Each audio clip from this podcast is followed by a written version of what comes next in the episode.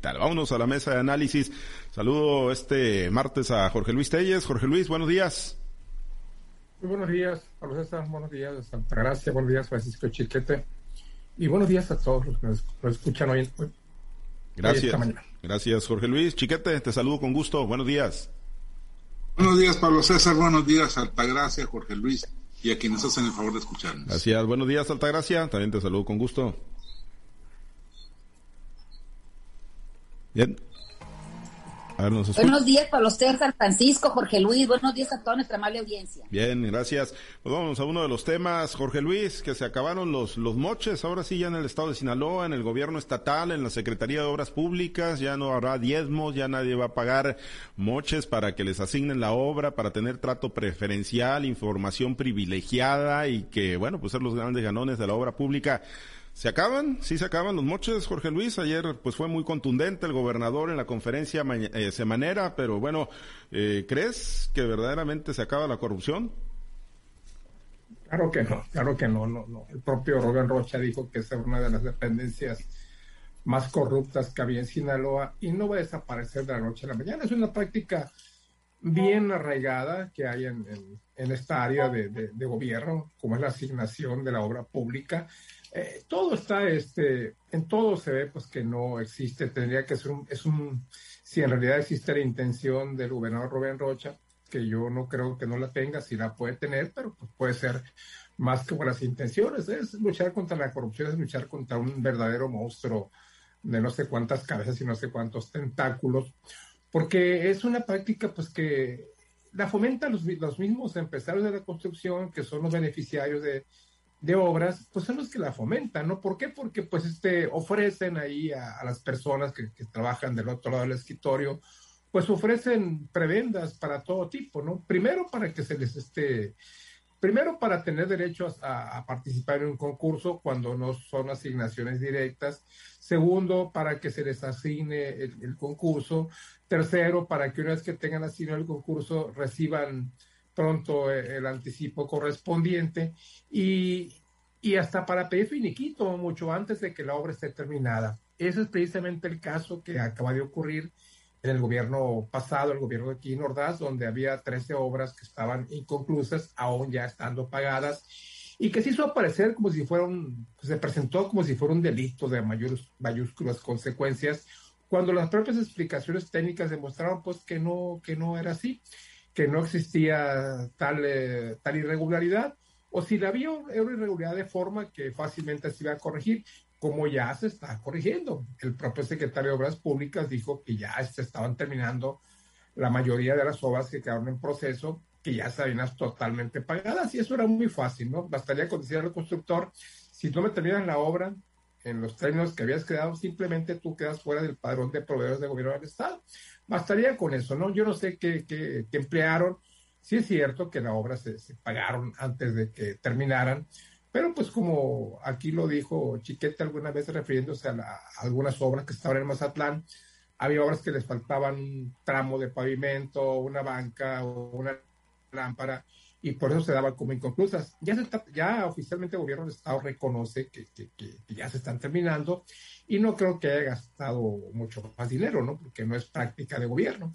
El propio Rubén Rocha Moya lo dijo refiriéndose al contrato de arrendamiento que tiene a la UCI como intermediario, yo voy a pagar de mi gobierno para acá, o sea, de noviembre para acá, lo demás no sé ni me interesa cuánto deben, yo voy a pagar a partir de noviembre, va, va para el Estado la renta de la UCE. Son ejemplos de colaterales al tema, ¿no? De lo que te estoy diciendo, pero pues definitivamente este, no hay, yo lo advierto, te digo, no creo que no haya la intención, a lo mejor sí la hay, tanto del gobernador como del secretario de Obras Públicas y de, y de, todos los que trabajan en esa área, pero definitivamente terminar con la corrupción en la obra pública me parece prácticamente imposible. Ahí están las denuncias en torno al gobierno federal, cómo se asignan las obras, que, es que la corrupción es exactamente igual, si no es mucho peor que la de sexenios pasados.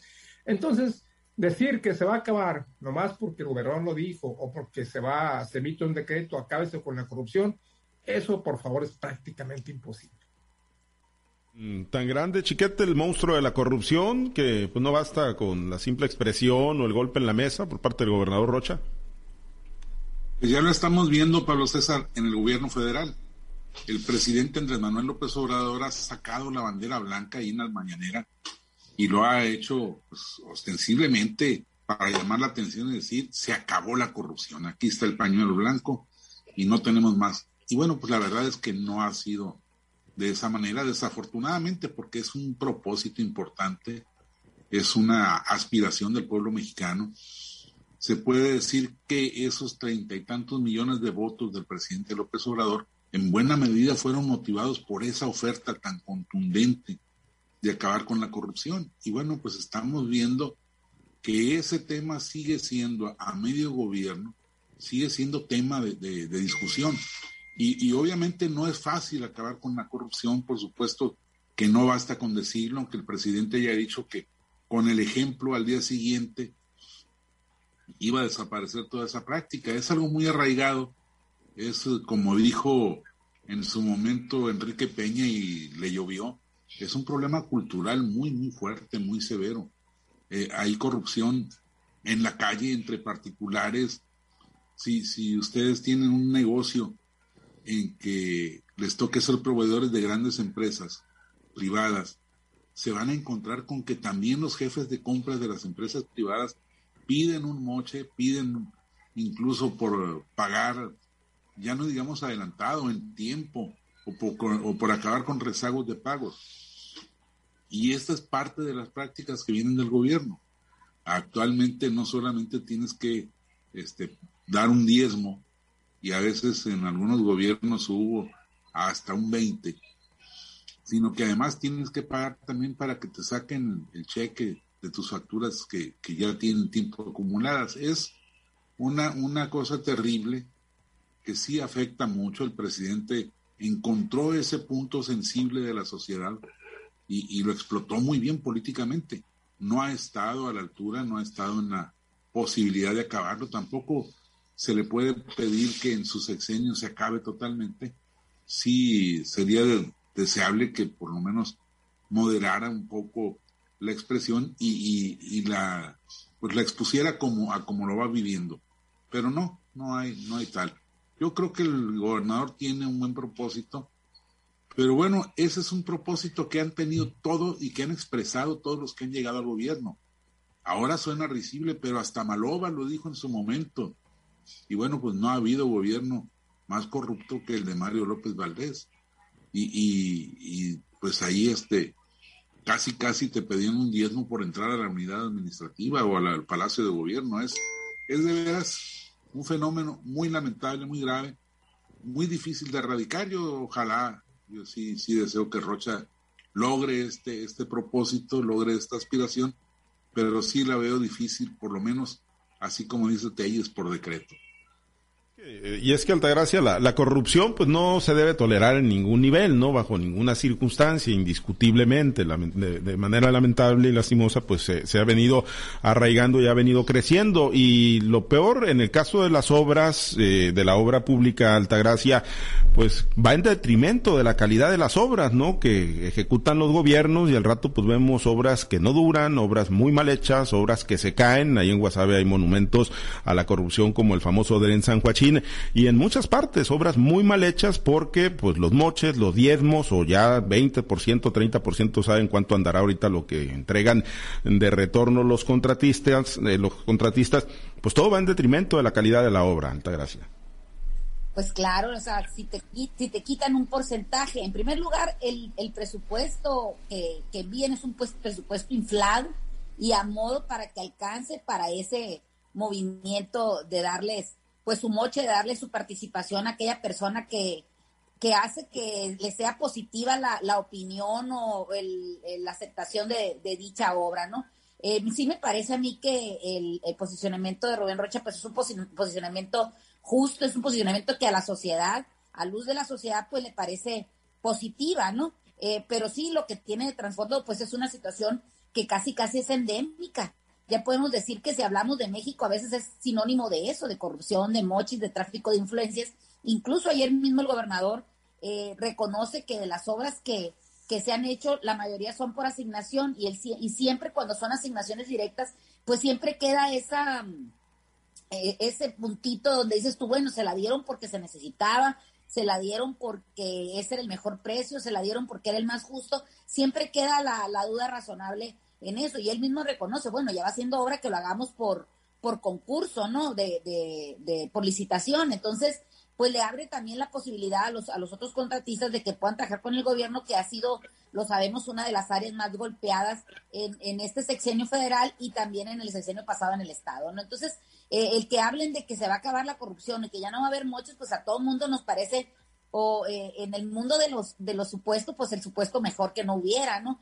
Pero sí realmente siempre se sabe o siempre hemos conocido que cuando eres el constructor favorito de un gobierno, pues ese constructor termina prácticamente siendo socio, en primer lugar, del gobernador. No siempre el gobernador tiene su participación ahí, el del gobernador en turno. Y siempre vemos que ese eh, constructor pues a la hora de la hora, pues termina con una, una gran constructora que se, incluso se, se dice que, que hay varios eh, familiares metidos en las mismas y son realmente grandes emporios que se hacen, pero terminan los exenios y si ya no le pueden permitir o ya no es el, el favorito de ese, de ese eh, gobernante en turno, pues se vienen abajo esas, esas construcciones porque realmente, o esas constructoras porque realmente no tienen un soporte ni tienen tampoco una, un historial, una calidad, un, un algo que los lo, respalde más que la venia del que puede asignar obras. Ojalá en Sinaloa realmente pudiéramos ir caminando hacia,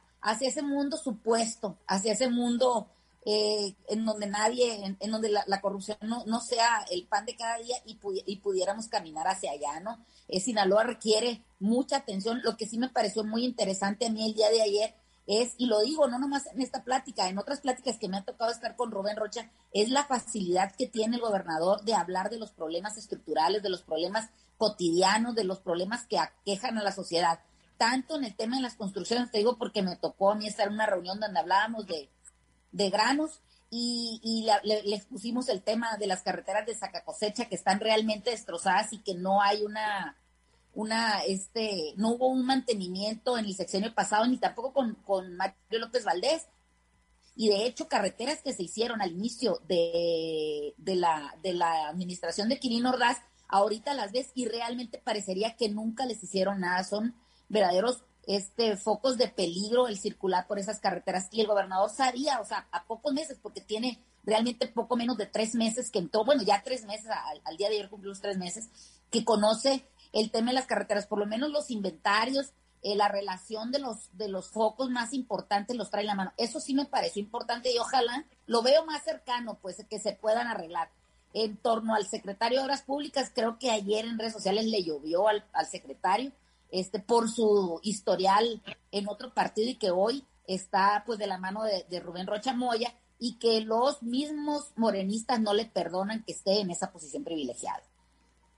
Ya veremos si fue contundente la expresión de, del gobernador, pero pues de esa contundencia a la materialización de, de, lo que pretende, pues queda mucho tramo, ojalá que sí lo pueda conseguir o por lo menos bajarle, porque sí están desbordados, ¿no? Ahí está desbordada la corrupción lamentablemente en el tema de la ejecución de la asignación y la ejecución de las obras públicas en Sinaloa. Bueno, en los minutos que nos quedan, Jorge Luis, a temblar, Quirino Ordaz Coppel, entonces, porque Alejandro Moreno ayer ratificó con los senadores de la República que se va, va a ser expulsado del PRI o de plano ya ni fu ni van ni le va ni le viene al gobernador, al exgobernador sinaloense? Ni le va ni le viene. Y le vale absolutamente M eh, lo, que, lo que vayan a hacer el PRI. ¿M de Mario Zamora o M de, M de Mario Zamora o de, qué? Pues de desmadre, ¿no? Le vale madre. sí, y le vale con... lo que vaya, lo que vayan a hacer los, los los legisladores del PRI, el Comité Ejecutivo Nacional del PRI. Pero interesante es ver qué va a pasar con los votos de los senadores del PRI, ¿no? ¿Se van a pegar a lo que dice, a lo que dice Alito Moreno? ¿O van a votar por su propio a, criterio en cuanto a la expulsión de Quirino? Y aquí lo más interesante es ver qué va a hacer el senador Mario Zamora. Em, él realmente no se fue muy contento con Quirino, lo quiso mucho cuando le dio la candidatura, después lo fue aborreciendo como se pasaban los días y terminó pues por distanciarse totalmente de Quirino una vez que se, eh, que se produce pues su derrota tan humillante y tan aplastante ante Rubén Rocha Moya. vamos a ver cómo, cómo vota, ¿no? Cómo votan los senadores del PRI, sobre todo cómo vota Mario Zamora ahora que no sé cuándo se vaya a, discutir, ¿no? Pero ya en la plenaria de los senadores, este, Arito Moreno ya ratificó, no, no solamente Quirino, sino también Claudia Pavlovich. Y hay, hay muchos otros priistas que tendrían que ser, eh, tendrían que ser este, medidos con hija, con hija báscula. Está el exgobernador de, de Campeche, ¿no? Que también está siendo propuesto para una embajada un país del tercer mundo, no, no sé cuál, pero está, está como propuesto para ser embajador. Entonces no importa el, el tamaño del cargo, ¿no? fue mejor a Pavlovich como cónsul en Barcelona, una ciudad mm, de clase mundial. Y bueno, pues eh, está más en el ojo del huracán, Claudia Pavlovich, que este es gobernador de Campeche. Pero el principal, el principal puesto de todos, evidentemente, es la Embajada de España, ¿no? Lo que representa la Embajada de España en términos diplomáticos, en términos políticos, en, términos glamurosos, entonces yo creo que a Quirino, siempre lo he dicho, le, quite el sueño. Y si le expulsan a Quirino, pues definitivamente le va a hacer un favor, ¿no? ¿Cuántos pristas no quisieran en este momento que se les expulsara por otra razón? Para ya de plano buscarles sin ninguna presión por otro camino. Ahí está Quirino de regreso a la vida pública del país. El voto del Senado, ya se ha dicho, no va a ser problema, alguna sorpresa remotísima, no va a ser problema. Esto le plantea definitivamente lo coloca del lado de la cuarta transformación y lo coloca también en una posibilidad de, aspirar a algún otro cargo, ¿no? Sobre todo el servicio diplomático, una vez que se dé por concluida su cargo en Embajada de España. Entonces, que le quite el sueño, pues yo no lo creo, ¿no? Ni tantito. Desde lo, desde lo que le quitaba el sueño es que no le llegara el beneplácito de España, ¿no? Y ya eso, pues ya, ya, ya, lo tiene. Eh, queda la ratificación en el Senado. No va a ser problema, es 50 más 1. Anoche nos lo decía Mario Zamora, que seguramente la semana entrante y que él va a votar, pues en función de lo que se acuerde al grupo, al seno del grupo parlamentario de, del PRI, Chiquete, la decisión que se tome. Anticipaba, no lo dijo abiertamente, pero nos dibujaba un voto en contra, ¿no? Porque él es muy priista, dice Mario Zamora Gastelum, y en el PRI pues hay que estar todos los días. Y me llamaba la atención esto que dice que él es muy priista, él es miembro del PRI y que pues tiene que atender las directrices de su partido y que además el PRI tiene que ser oposición todo el tiempo.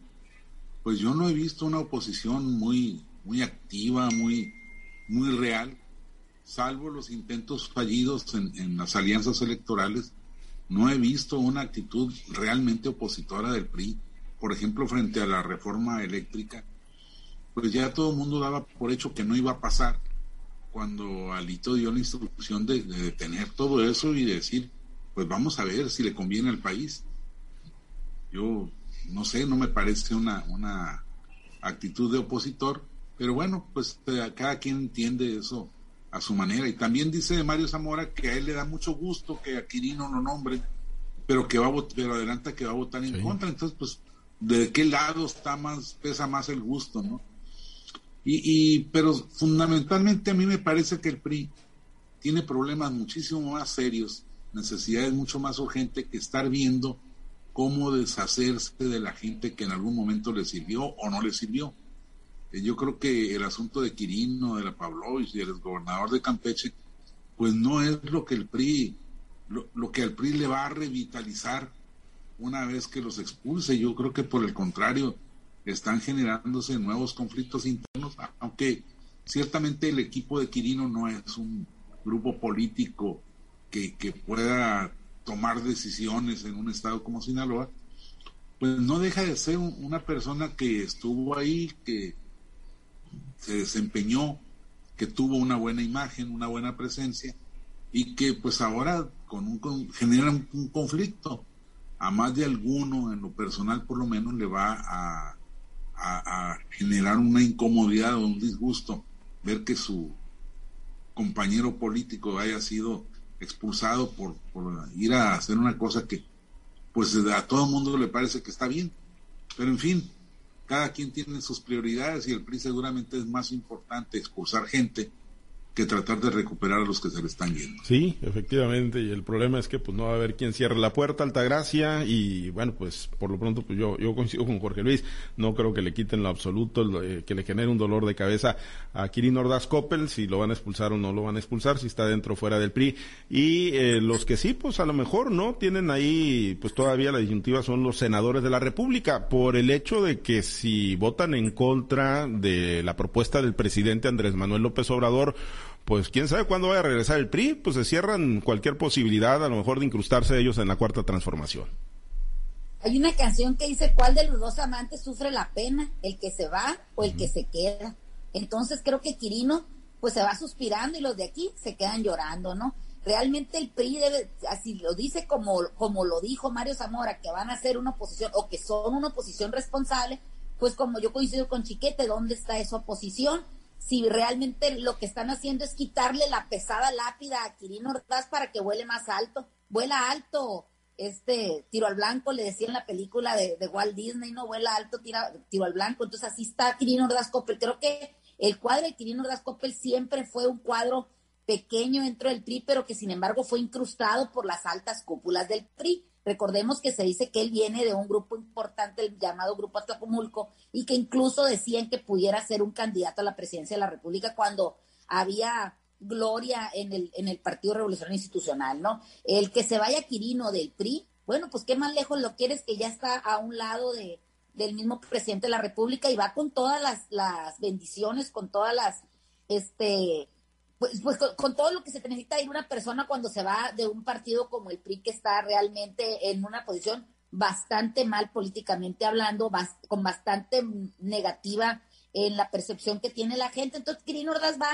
va contento y va sin ninguna, prácticamente le están quitando cualquier posibilidad de, de tener una, ¿cómo te diré? Un resquicio o algo eh, a favor de, del partido que lo, que lo ha cobijado tanto tiempo. Me parece que Quirino Ordaz va a gusto, va haciendo y, tejiendo fino en una relación con la cuarta transformación y realmente los que deben de ponerse a temblar o a ponerse a preocuparse o a trabajar en lo que les está pasando, pues son los del revolucionario institucional. Independientemente como voten los senadores, creo que eso no es importante, lo que deben de ver es lo que tienen en ese partido que realmente se les está cayendo a pedazos. Eso es lo que yo considero. Lo de Quirino es un Quirino más, un Quirino menos, pero que al, a lo que está viviendo el PRI creo que les hace más daño a ellos que se vaya que que se quede.